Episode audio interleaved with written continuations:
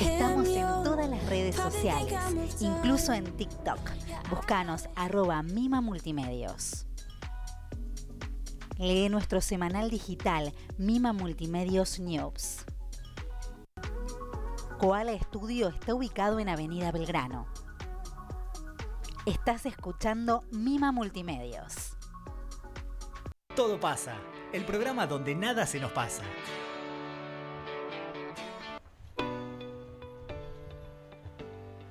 Hola, ¿qué tal? Muy buenas tardes y bienvenidos nuevamente a este programa Todo pasa. Hoy tenemos un programón, chicos.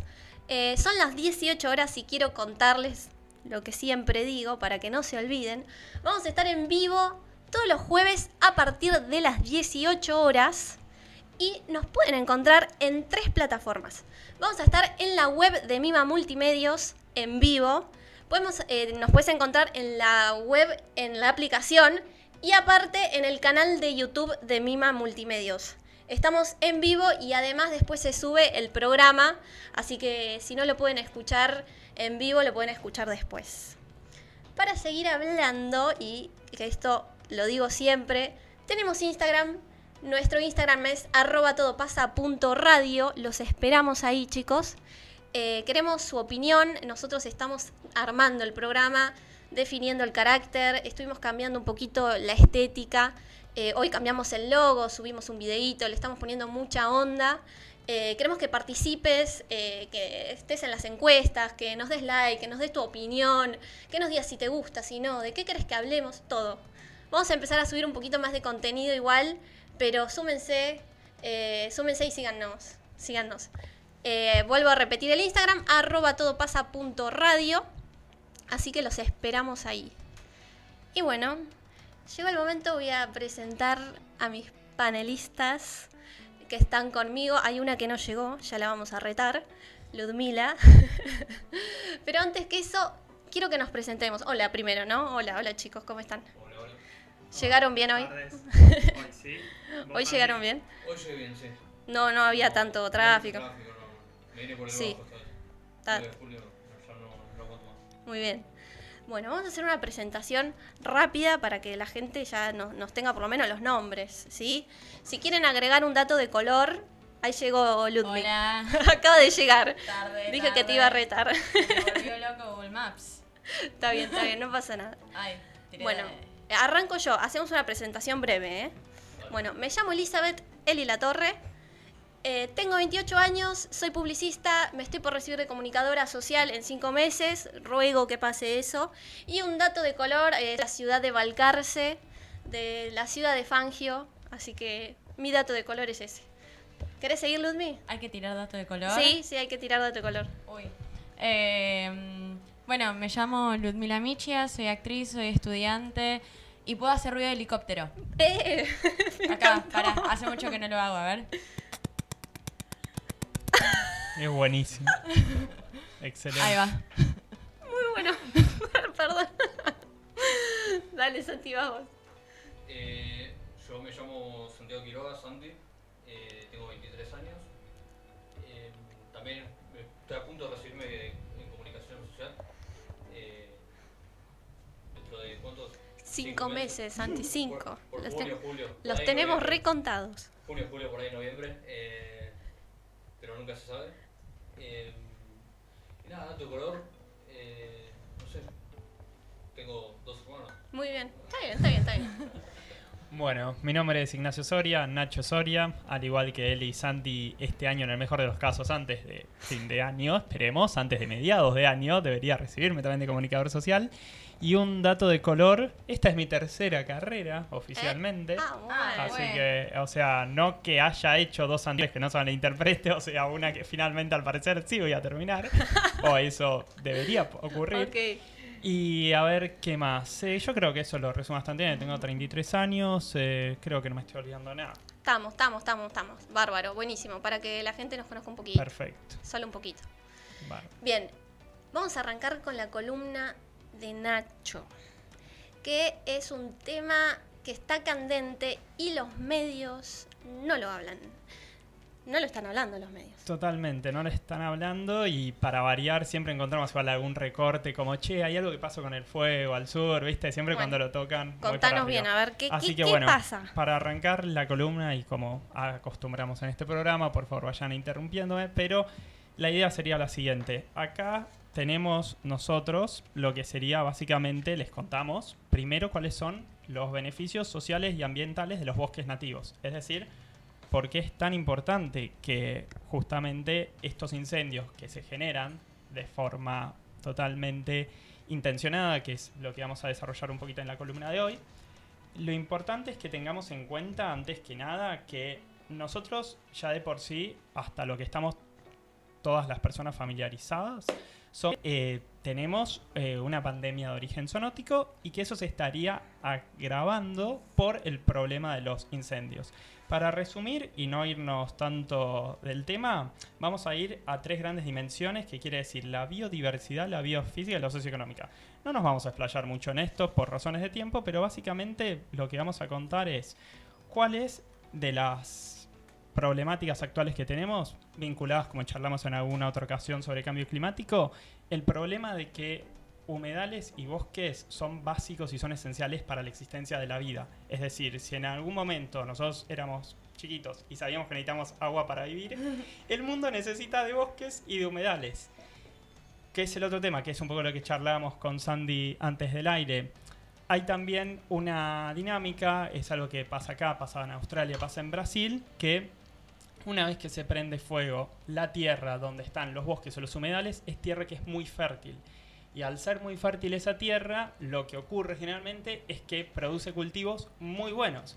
Lo que es muy malo de eso es que esos cultivos no tendrían que estar específicamente en ese lugar donde se prendió fuego justamente este bosque. Claro. Entonces, Claro, por eso hay muchísima teoría de que son las grandes multinacionales o no, u otras empresas que queman los territorios para que después les queden desocupados y, y en uso, como eh, desocupados y que ellos lo puedan usar, digo, para sus cultivos o mismo...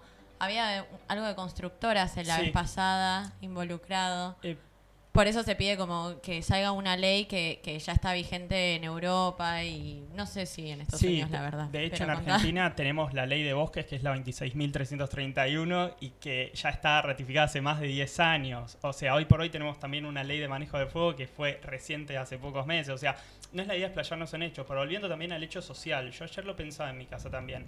Imaginemos que por esas casualidades nosotros fuéramos de esas personas afortunadas que tiene un terreno en el sur.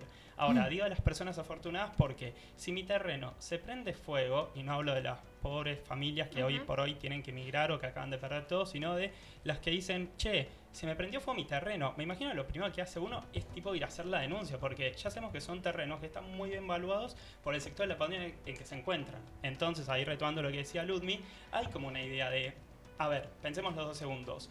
Si nadie está denunciando, como decimos, primero en los medios, y por otra parte es como nadie que se le prende fuego el terreno se preocupa de ver, che, ¿por qué se prendió fuego? Yo eso te iba a preguntar, ¿qué pasa con la propagación en los medios? O sea, no hablan. Y es algo que se, por ejemplo, para ver qué, de qué está hablando la gente, entras a Twitter y, te, y ahí sale todo. ¿Qué pasa? Que los medios no La lo plata hablan. pasa. La- ¿Qué Bueno, pasa? ahí contame, lo- contame. Bueno, Lo- eso pasó en 2019, me parece, con lo de Brasil, que Ujú, se, sí. se quemó el, el Amazonas y los medios no se, no se habló nada hasta que eh, empezó a... Hasta a que dar fue vuelta- inevitable, de alguna Sí, forma. hasta que empezó a dar vueltas en Twitter y las redes y ahí lo levantaron los medios. Pero en los medios no se hablaba nada. Claro. Es que sí, yo creo que en definitiva estamos dando vueltas sobre el mismo punto, que es por qué los medios no lo mencionan y ya sabemos más o menos, o si no contamos, que todo lo que ocurre y no se visibiliza parecería que no existe, ¿no? Entonces, hasta que literalmente no se prende fuego y tienen que poner, hoy de hecho en tapa de la Nacional estaba una foto de se prendió fuego en el sur, pero hoy le hablaba también medio con una media y parecía como, ¿no habrá sido alguien que en un asado accidentalmente hay siete focos intencionados con dos horas de diferencia? No. A menos que una persona pueda estar al mismo tiempo, en siete lugares al mismo tiempo, o Siete asados. sea, claro, algo coordinado, hay algo que no cierra por ningún lado. Entonces yo creo que Ludwig tocó un aspecto clave que son intereses. Y donde hay intereses y donde hay, Exacto. digamos, algún justamente sujeto probablemente interesado en que el lugar que ocupan, ya sean los bosques en este caso, dejen de ocuparlo para ya sea algún emprendimiento siendo medio mal pensado inmobiliario o alguna práctica para cultivo de soja. Sí, también para crianza de ganado. Exactamente. Entonces ahí hay un tema que es lo que después si lo quieren googlear solo tiro un tip así muy que se llama AFOLU, que es una sigla en inglés pero que es de los usos diversos del suelo. Entonces, ¿qué es lo que pasa? Nosotros sabemos que tenemos un gran territorio y que a su vez es muy bueno. O sea, es muy bueno tener esa cantidad de territorio. El problema es cuando ese territorio pierde su biodiversidad, que es lo que hablamos al principio.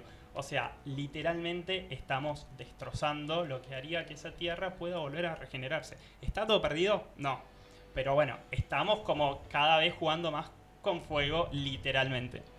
Ok, perfecto. No, y bueno, lo de la ley que yo decía era que en Europa hay una ley que prohíbe que se usen esos los terrenos Por incendiados 50, 60 años. por 50 60 Es un años. montón. eh, justamente para que no hayan estas tramoyas de, bueno, incendio y listo, después compro el terreno y ya está. Porque total queda inutilizado para otras actividades. Exactamente, pero es como decíamos recién, si eso no se visibiliza y como pasa con muchas leyes, acá lo tenemos, es de ley de manejo del fuego, o sea, está institucionalizado, ya está la ley, perfecto. Se Ah. implementa, ahí está. Ese es el- lo interesante, lo, lo podemos buscar. O sea, por un lado tenemos Sistema Mas- Nacional de Manejo del Fuego, que es la parte orgánica institucional de Argentina, y por otro lado tenemos una ley que el Congreso ya aprobó. El tema es que se implemente, es como dice Ludmi, en España existe, entiendo que se tomó de ahí, después podemos armar otra columna con más detalles, pero el punto es este, como si no tenemos las herramientas para hacerlas valer legalmente, yo a veces, y esta es una opinión muy personal, se hacen, digamos, marchas por un montón de cuestiones. Y hoy tenemos artículo 41 de la Constitución Argentina, derecho a un ambiente sano, que se prenda fuego ese ambiente, estaría violando algunas leyes.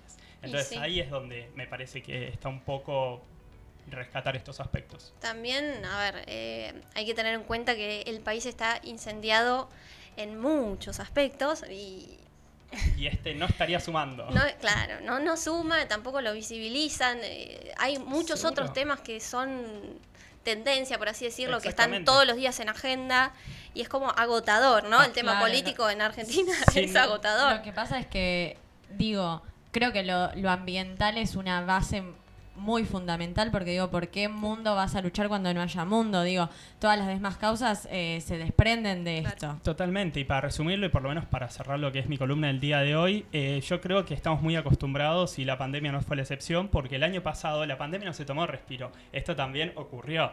Entonces, hay un problema que en octubre del 2020, o sea, ya llevamos, ¿en qué llevamos? 70 días del año más o menos, dos meses y dos semanas, Sí. y ya tenemos 40.000 hectáreas que se quemaron. No, es Se muchísimo. estima que el año pasado perdimos un millón de hectáreas. O sea, sin contar lo que decía Santi del Amazonas y de lo que está pasando en la región. ¿Hay un problema con el extractivismo? Sí.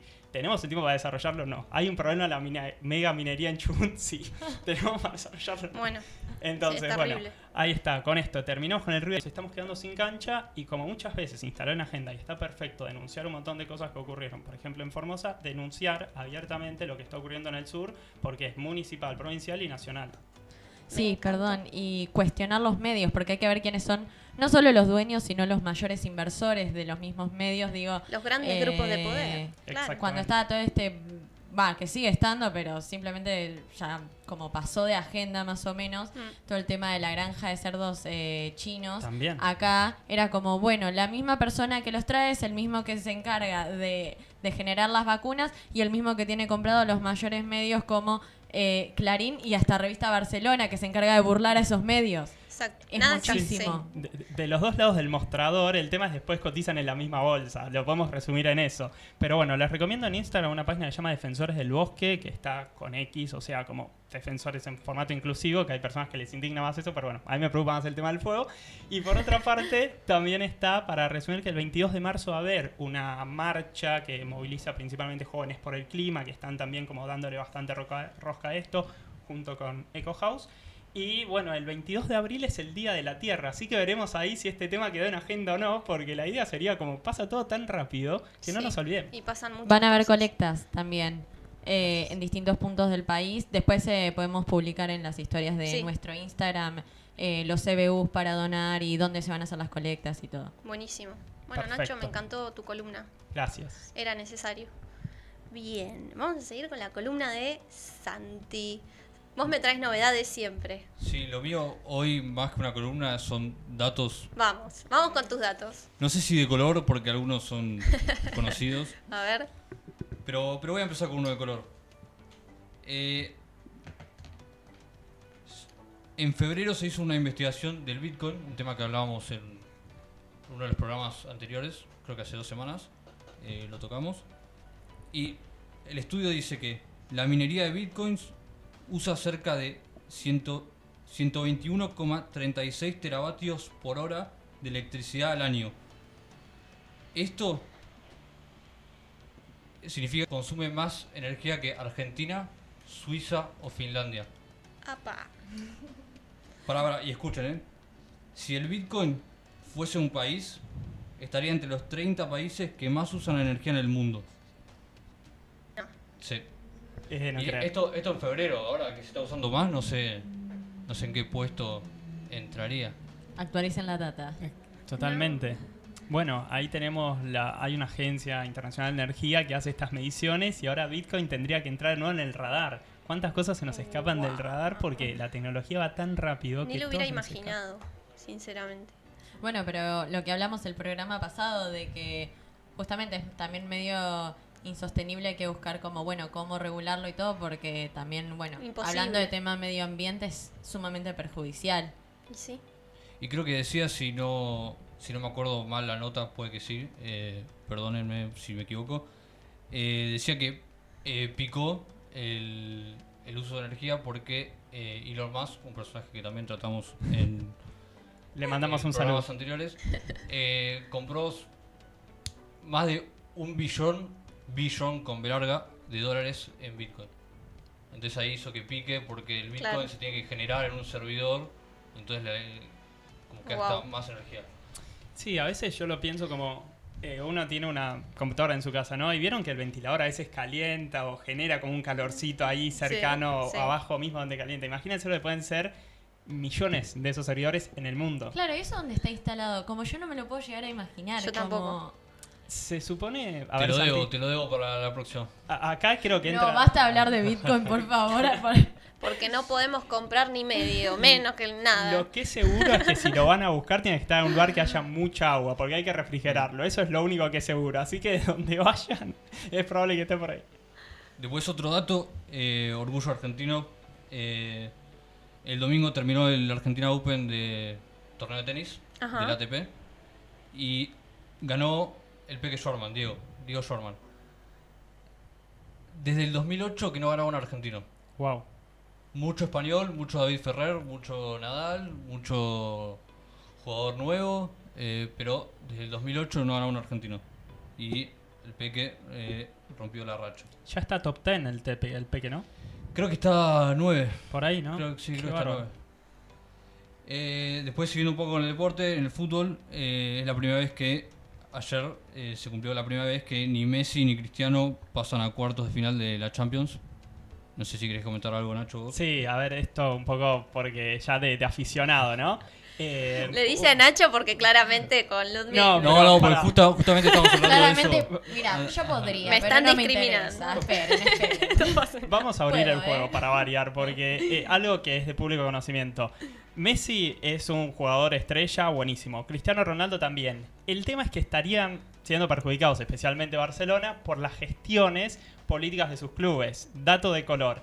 El presidente anterior del Barcelona hoy está preso. Sí, lo hablamos la, la semana pasada. Yo soy Bartomeu, perdón que no pude eh, presentarme en ese momento. Pero bueno, el nuevo eh, presidente del Barcelona, el señor Joan Laporta, es el mismo que en el 2009 hizo que Barcelona gane seis títulos. O sea, los seis títulos que Barcelona disputó los ganó con Lionel Messi y Josep Guardiola de técnico. Entonces, esa persona que estuvo, digamos, en la gestión burocrática administrativa de lo que es el Club Barcelona, estaría hoy empezando una nueva gestión. Eso indicaría, y acá te paso la, posta a él y a Ludmi, ¿qué piensan del Kun Agüero? Porque termina su contrato, miren lo que son las vueltas de la vida, es un mundo chico, en el City de Inglaterra, donde está de técnico Josep Guardiola, y al parecer con el Kun tuvieron una conversación donde le dijo, todo bien, pero ya no, no, no voy a contar con vos como venía contando antes. Y de Barcelona, este señor Laporta dijo, che, si no renuevan el contrato y lo dejan libre en junio, yo lo agarro, eh, a mí me sirve. Entonces tal vez tengamos, que nos permite soñar una nueva dupla entre Messi y Agüero, si es que sigue en Barcelona Messi también, ¿no? Tenía ganas de irse, ¿o no? Sí, bueno, Estaba aprendiendo e- eso francés. fue, eh, el año pasado también. Sí, había como toda una movida, a ver, se queda, se va, qué hace de su vida. ¿Por qué Sí. está preso el, no sé, eh, Eh, el señor anterior que se el llama señor anterior? Bartomeu. Bartomeu, eh, no sé si te acordás la semana pasada que. No.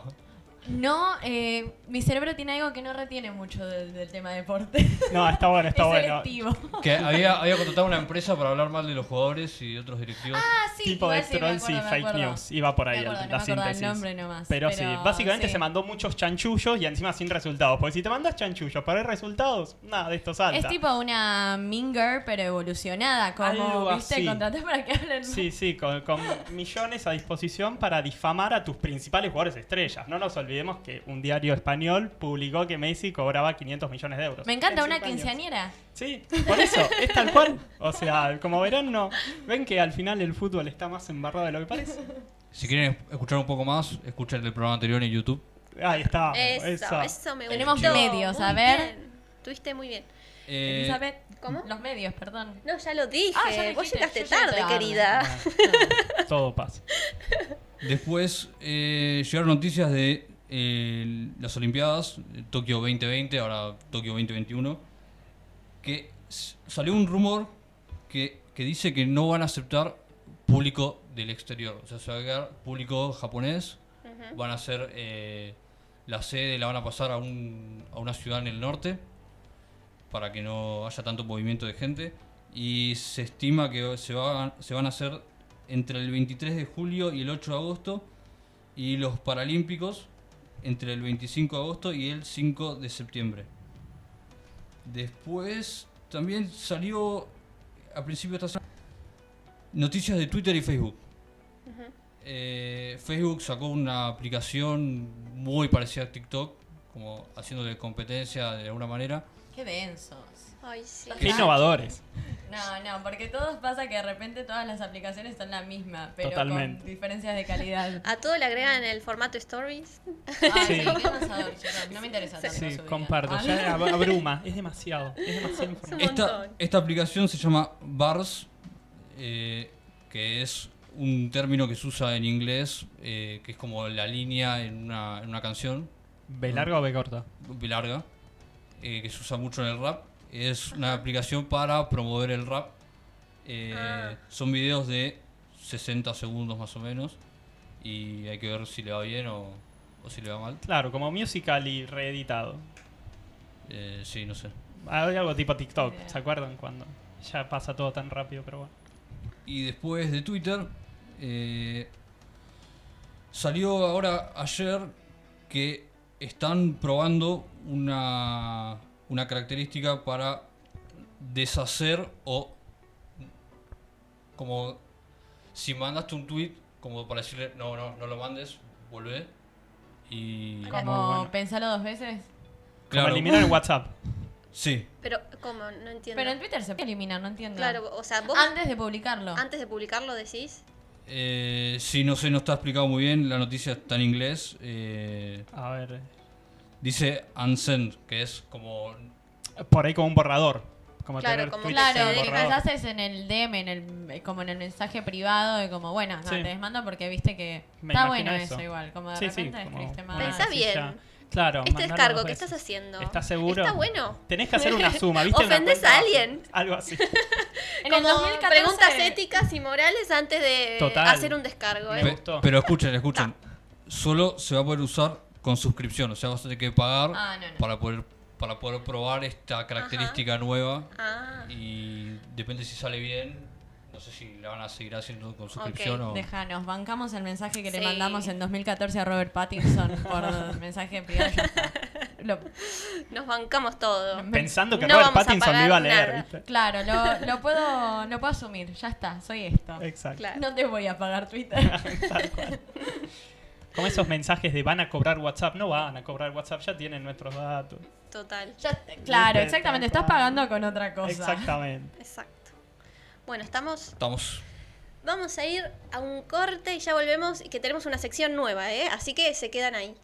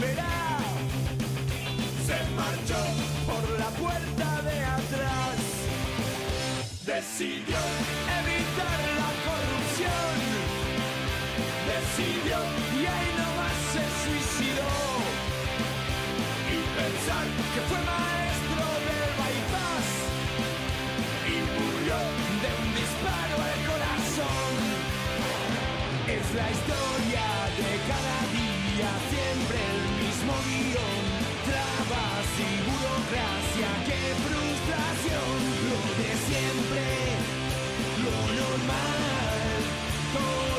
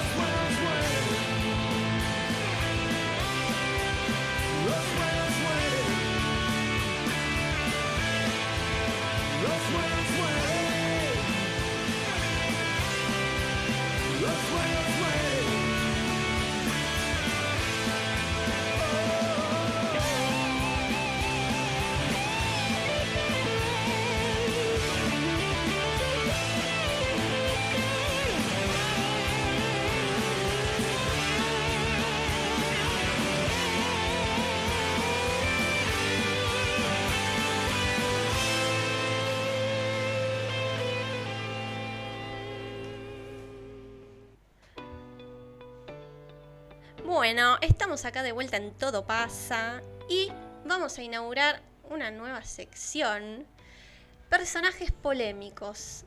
Y lo voy a abrir con un personaje que admiro enormemente y espero que si no lo conocen lo admiren como yo. Eh, voy a hablar de Banksy. Es un artista callejero anónimo, nadie sabe quién es realmente. Eh, Banksy es su seudónimo, claramente. Y lo elegí, ¿saben? Porque hace poco eh, él siempre hace obras, eh, intervenciones en la calle, de las cuales nadie sabe cómo, cuándo. Es un artista en serio. Eh, y apareció en la ciudad de Reading, en Londres. Lo mostré en las redes para que, nada, a ver si lo conocían o no. La mayoría me puso que no en la encuesta. Y la mayoría le gusta el street art. Así que si les gusta el street art, a todos los que nos están escuchando, tienen que conocer a este señor que se hace llamar Banksy. Banksy es un artista, es un pintor y antes se pensaba que era un colectivo de artistas. Pero en realidad no lo es, es una persona. Es una persona que realmente es, es- está loca, es un genio, es muy rebelde, es calculador y aparte es escurridizo, porque claramente le escapa a la policía porque lo que hace es vandalismo y es completamente ilegal y obviamente es multado por, por grandes sumas de dinero. Bien, em, lo que tiene Bansky es que sabe cómo hacerles el juego a los poderosos del mundo del arte y la verdad que no les cae muy bien eh, y lo usa mucho a su beneficio. Eh, nadie sabe con certeza quién es, pero realmente podemos ver en, en su arte que con dos latas de aerosol transforma cualquier callejón en un atractivo turístico. Realmente la gente cuando visita ciudades donde él estuvo interviniendo se transforman en, en un atractivo que la gente quiere ir a ver. Bueno, les voy a contar un poquito de historia. ¿Lo conocían ustedes o no? Sí, pero súper básico, perdón. Dale, Alison. Sí, por, por el dibujo de globito. Bien. globito rojo. sí.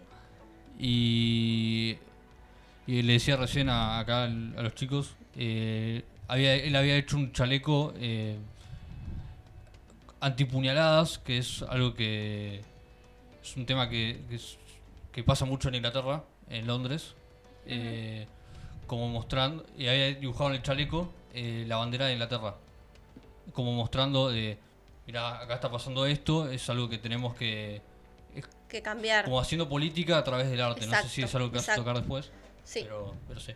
Sí, yo lo había conocido principalmente por una profesora de cultura de la facultad y como buen personaje polémico tiene dos datos que me parece interesante destacar para buscar en internet. Uno que él hizo una versión distópica de Disney que se llama Dismaland. Si lo ponen en YouTube es cortito, está buenísimo y muestra como una especie de, de tragedia de cómo sería Disney en una versión medio de terror. Sí, es lo vi, muy lo vi. divertido. Uy, me Es, encanta, es excelente. Eh, Después búsquenlo. Los Luz, voy a invitar también a que lo sigan a Banksy en Instagram. Vean lo que hace, no tiene desperdicio.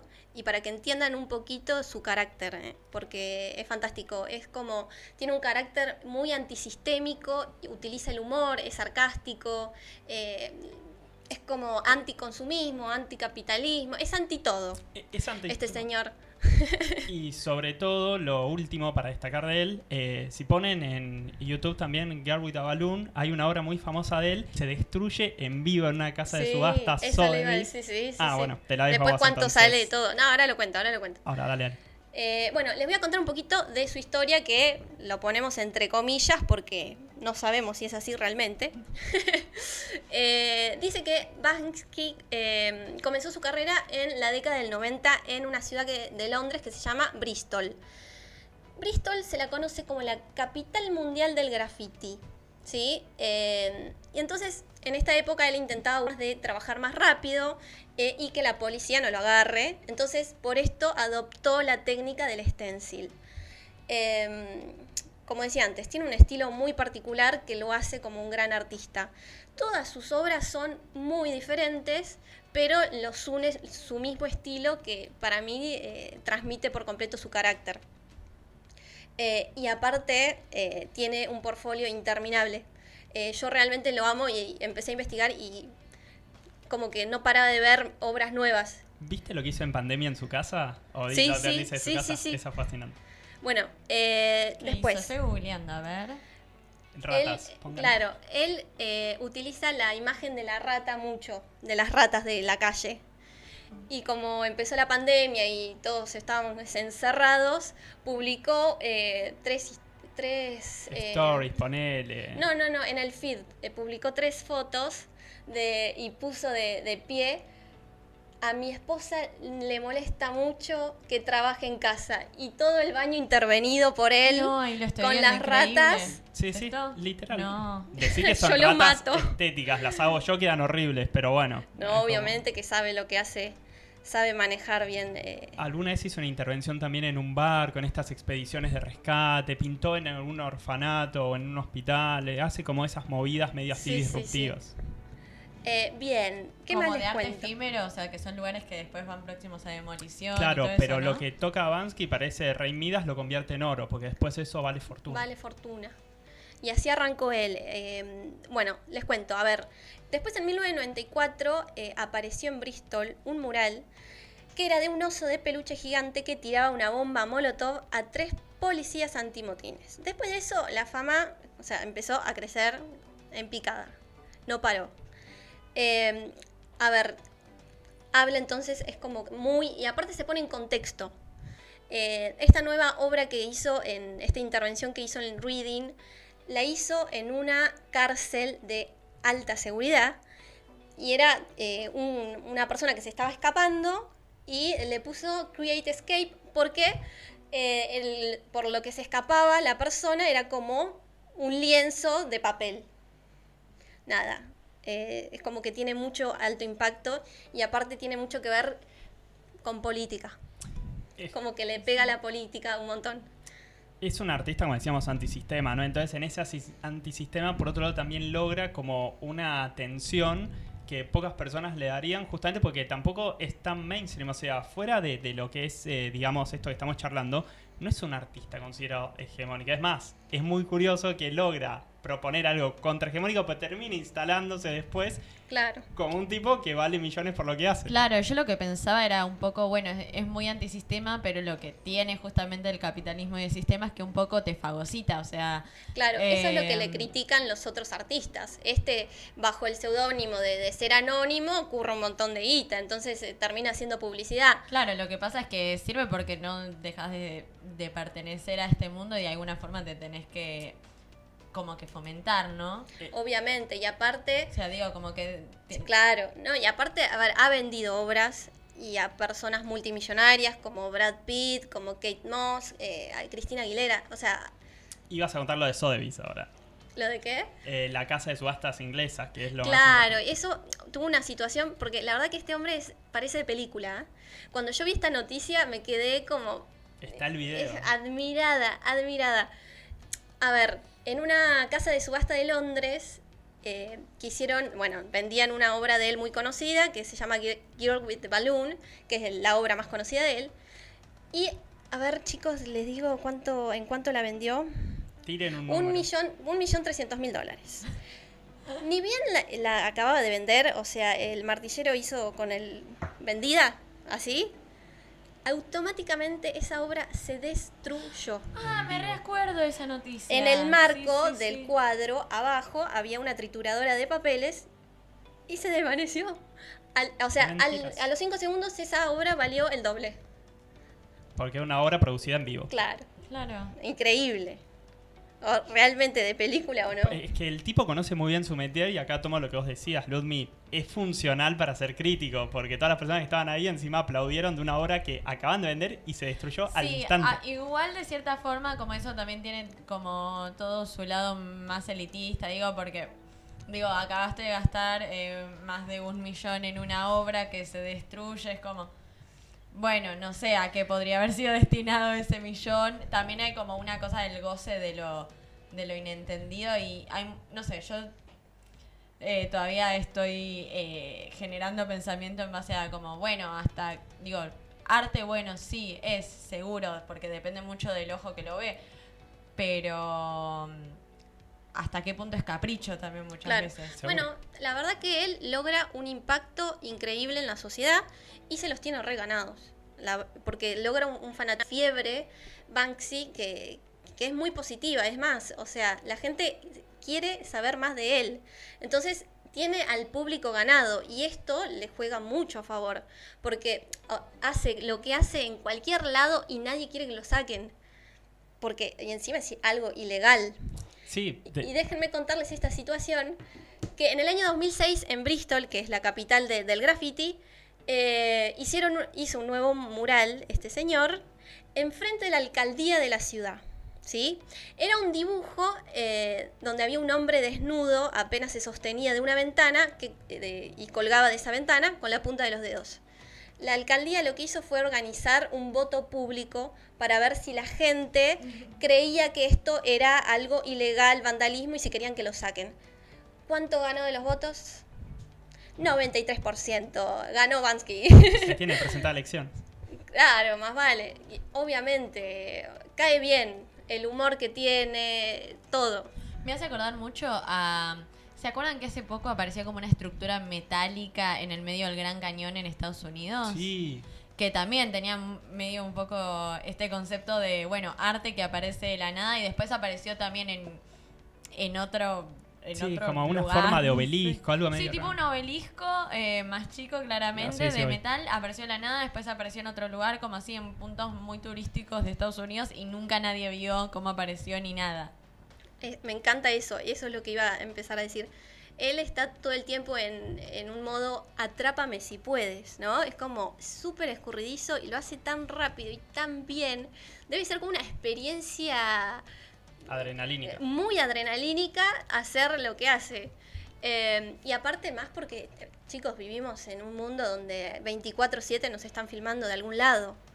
O si lo ven, el celular que va, se- Igual, eh, Mark Zuckerberg sabe quién es Bansky. Seguro. claramente. No hay ninguna duda. Es como Elon Musk seguro. Para Ya mí se le juntan los pregunto, tres. Le voy a mandar un WhatsApp. Eh, bueno, y esto con que no sabe nadie quién es, en el pueblo de Bristol está mucho el comentario de, ah, yo le vendía puchos a Banksy, sé quién le alquilaba de eso en Bristol, y, pero nadie, nadie dice quién es. Entonces, tienen como fanáticos que son muy leales. Tiene algo así como vieron los de Daft Punk que se separaron Ah, hace sí. poco, que nadie se supone les conoce la cara, pero alguien los debe conocer. O sea, no es gente como que, que se va a dormir con No, por supuesto, pero hubo, va, no sé, como hubo, hay, ni idea, como toda una movidita de artistas como anónimos. Que también te da eso un poco... De misterio. las redes o todo el goce de- del misterio, digo... Sí, de- también de hacer algo ilegal, que es arte.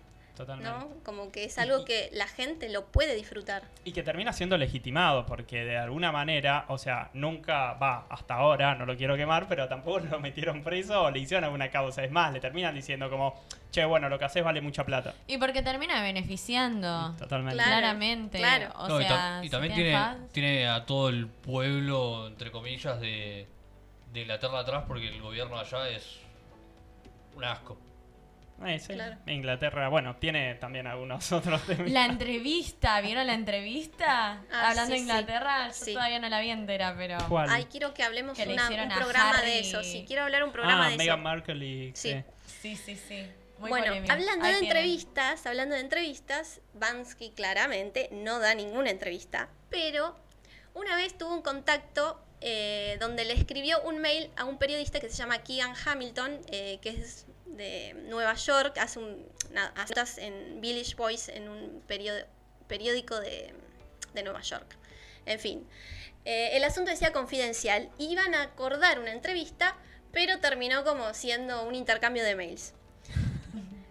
Una de las frases que le dijo Banksy en este intercambio, se las voy a leer tal cual. Creo que el éxito comercial es una falla para un grafitero. Obviamente la gente necesita ganar dinero, pero es complicado porque se siente cada vez que haces dinero de una obra que pusiste en la calle, haces que eso se transforme mágicamente en una forma de publicidad. Es lo que le critican a él eh, y que lo odian por eso, porque, o sea, tiene un carácter en sus obras antisistémico, anticapitalista, pero el pibe es millonario. Sí, me hace acordar a dos cosas. Primero Sí. que él ya tiene medio una marca registrada, que es este, el de Obey, Claro. eh, que puedes comprar la gorrita, la Sí. remera, todo. Sí, Eh, Y después me hace acordar un poco a René de Calle 13, viste, que también Ah, canta sí. como...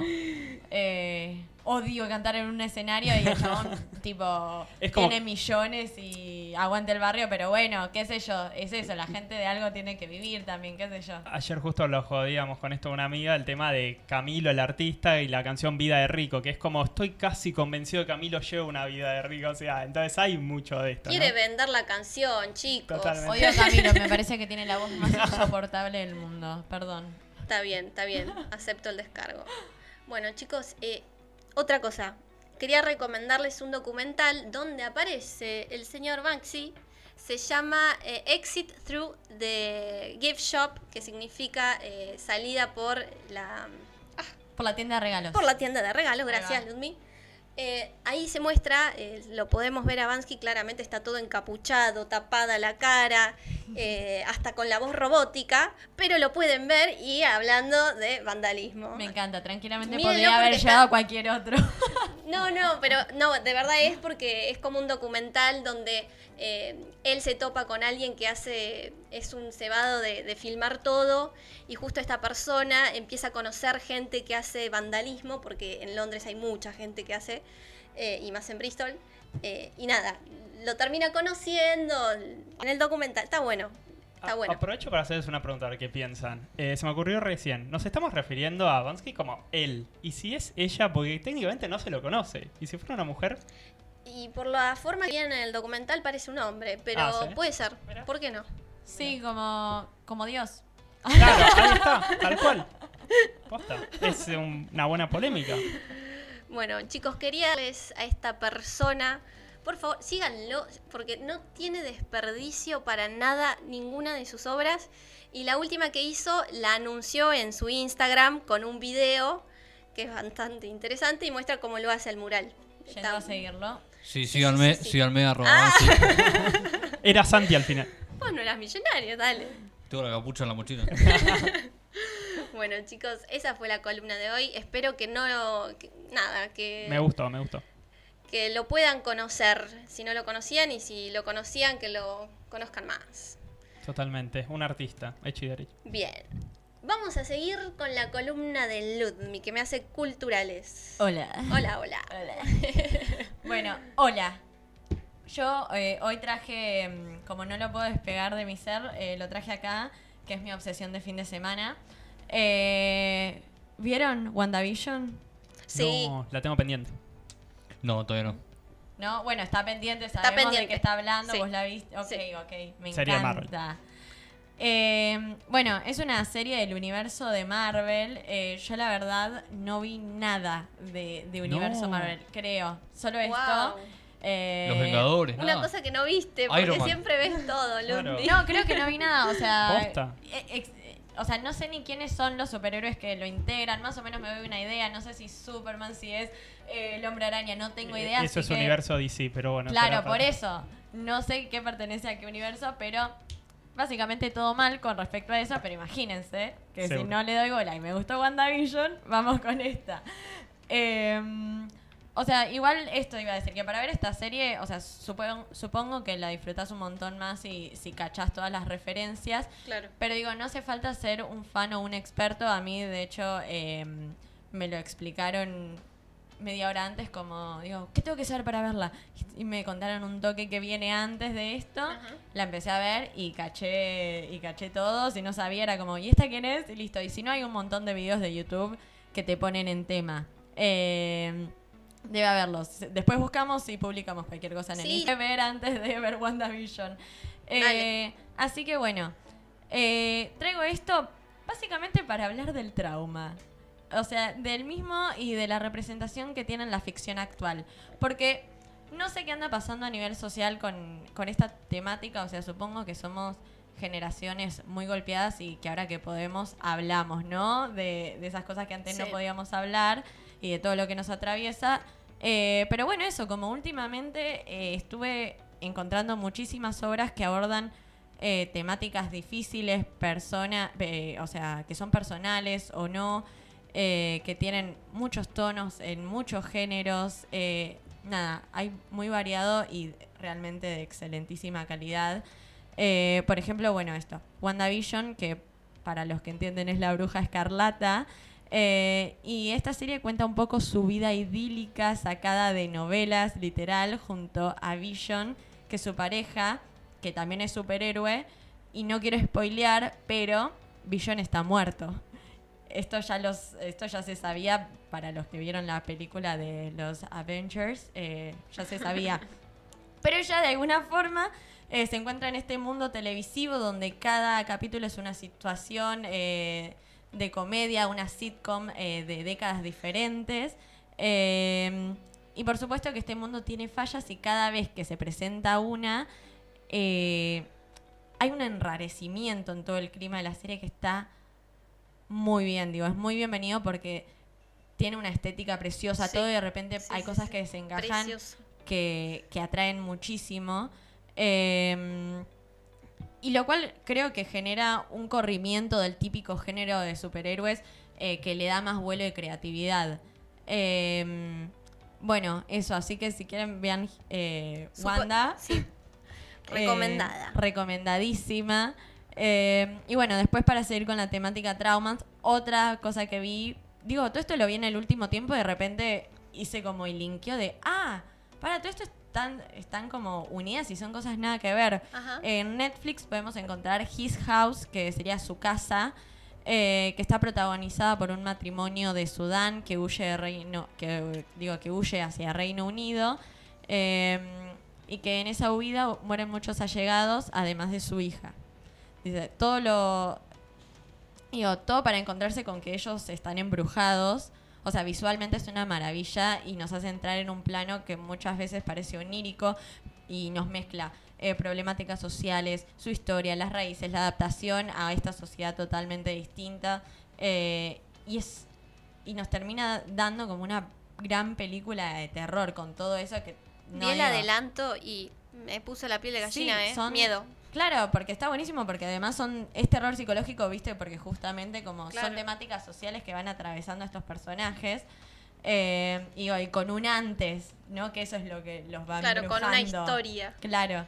Eh, también, eh, bueno, de este mismo género, eh, nos podemos encontrar con la serie Servant, que eh, yo la encontré solo por otros medios de streaming no tan legales. Eh, Ah. o Siga, sea, siga. Sigo, sigo, sigo.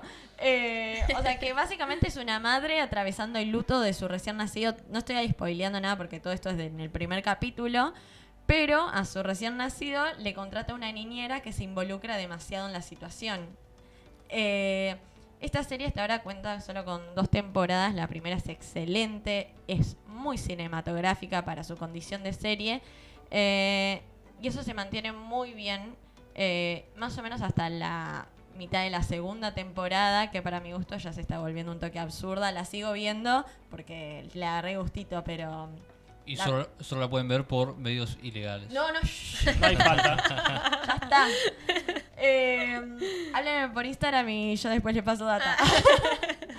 y después, para finalizar, tenemos dos comedias negras, si quieren, entre comillas. Son comedias dramáticas, lo que sea, pero digo, medio humor inglés que está Me encanta. Sí, anotando, anotando. Eh, para empezar, vamos a ir con mi preferida, que es Fleabag. Eh, no- ¿Es el que un grupo de residentes médicos se van a vivir en un hotel? No, Ah, esa es Crashing, que Gracias. ahora la nombro, pero bueno, esto. Eh, es de la misma creadora, es de. Está escrita y protagonizada por Phoebe Waller Bridge. eh, que bueno, eso, también creó Crashing, que esa sí está en, en, la se- en, En Netflix. en Netflix. Eh, y la y bueno, es más difícil de encontrar de nuevo. Dice, pero mm, de nuevo, en Fleabag seguimos con una protagonista que tiene dificultades para vincularse profundamente con las demás, con los demás, eh, cosa que solo lograba con su mejor amiga, que también está muerta. Y esta serie hace el uso del recurso de romper la cuarta pared eh, de una forma muy inteligente. Porque es como la forma de escape de su protagonista, ¿no? Eh, digo, para los que quizás no saben qué es romper la cuarta pared, es, por ejemplo, en la ficción se mantiene como un código de, bueno, en situación, y de repente si yo miro a cámara es como, oh, pará, pero yo no estaba acá, como te incluye a vos espectador también. Claro. Entonces, bueno, se escapa a través de nosotros los espectadores, lo cual es genial. Y después con un argumento algo similar a Fleabag, pero con un desarrollo totalmente diferente, encontramos Young Promise, eh, no, Promising Young Woman, o sea, como mujer joven prometedora, que es una peli, eh, que también tenemos el fantasma de una mejor amiga dando vueltas eh, para una mujer que solo quiere vengarla, que va a bares haciéndose la borracha y dándole lecciones a hombres que se quieren aprovechar de ella. muy bueno. Eh, Bien también adelanto. es una comedia. O sea, como, como Casper, pero subida de tono. O Jessica Jones. Ponele. Jessica Jones, ¿sabes que no la vi? Te va a gustar, mal. va por ahí. Eh, y bueno, y la última. Tenemos I May Destroy You, que significa como podría, podría destruirte, que es otra serie escrita y protagonizada por una mujer. En este caso, la creadora cuenta su propia experiencia, su propia historia de cómo va eh, reconstruyendo el camino de su abuso junto a sus amigues. Digo, de esta serie se habló mucho en el último tiempo. Eh, no solo por el nivel que maneja, sino la falta de reconocimiento que tuvo. Digo, hace poco estuvieron las nominaciones y los Grammys y todo esto.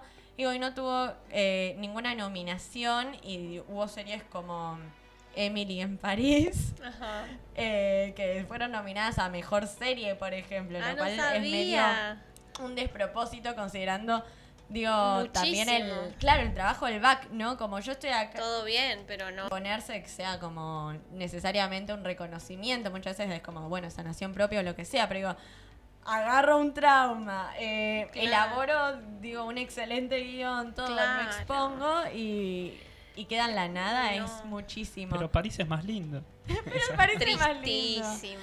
Eh, pero bueno, eso, como ahí tienen como varios materiales y digo, tenemos género eh, superhéroes, eh, terror psicológico, comedia dramática, eh, comedia oscura, lo que quieran, pero digo, son como géneros todos muy distintos con una misma finalidad en algún punto, que es como contar cosas eh, oscuras, cada uno con el recurso que más le conviene y, y que más sabe manejar, ¿no? Pero...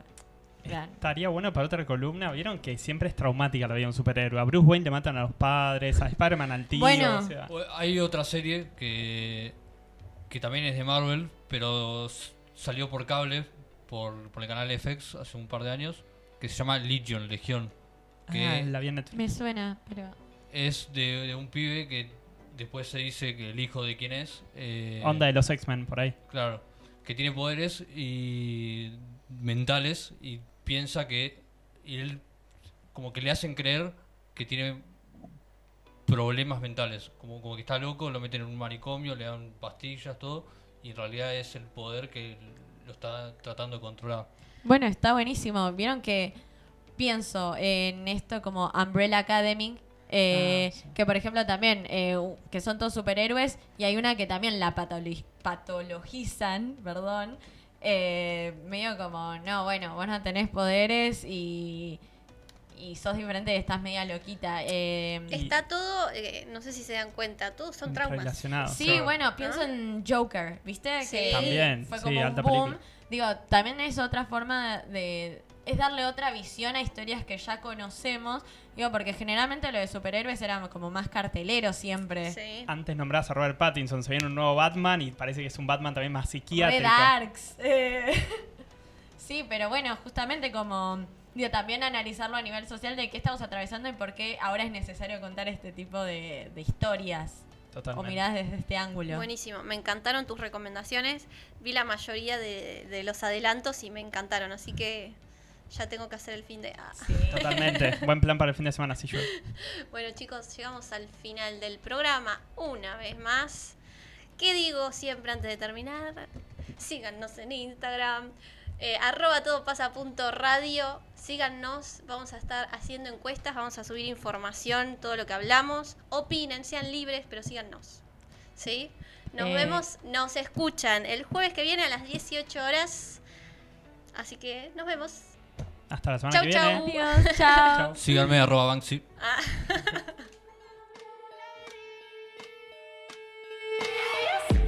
Tengo fuerza para partir el coco. Tráeme la navaja filosa. Argenta como la negra sosa. Ya sabes que soy la peligrosa.